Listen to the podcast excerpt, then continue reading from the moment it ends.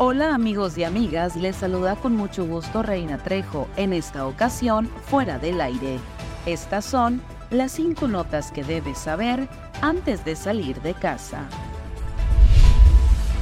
El Instituto Sonorense de Infraestructura Educativa lanzó una licitación para contratar a un proveedor que suministre equipo especializado en materia tecnológica para la Universidad Tecnológica de Chojoa que dirige José Félix Gómez, de acuerdo con el acta presentada de apertura de propuestas de la licitación pública nacional, lanzado por la institución educativa, se revela la participación de cuatro empresas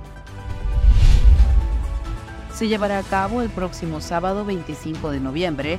La jornada médica y de servicios será en la comunidad del Recodo, en la escuela primaria Ignacio Manuel Altamirano. Por medio de un comunicado, la Agencia Ministerial de Investigación Criminal informó que la convocatoria para nuevos agentes permanece abierta para todas las personas interesadas en formar parte de la organización. Del mismo modo, la convocatoria está siendo promovida por la Fiscalía General de Justicia del Estado.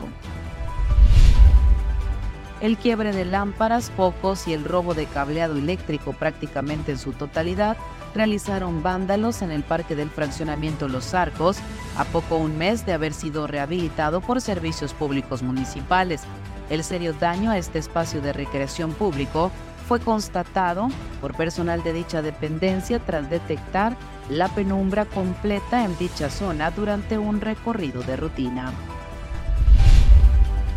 Ante la alerta que emitió la Coordinación Nacional de Protección Civil por la llegada del Frente Frío número 11 a varios estados del país, incluido Sonora, la Secretaría de Salud recomendó a la población protegerse por las bajas temperaturas para evitar complicaciones respiratorias, la institución médica ha puntualizado que los más vulnerables en esta época de frío son los menores y los adultos mayores.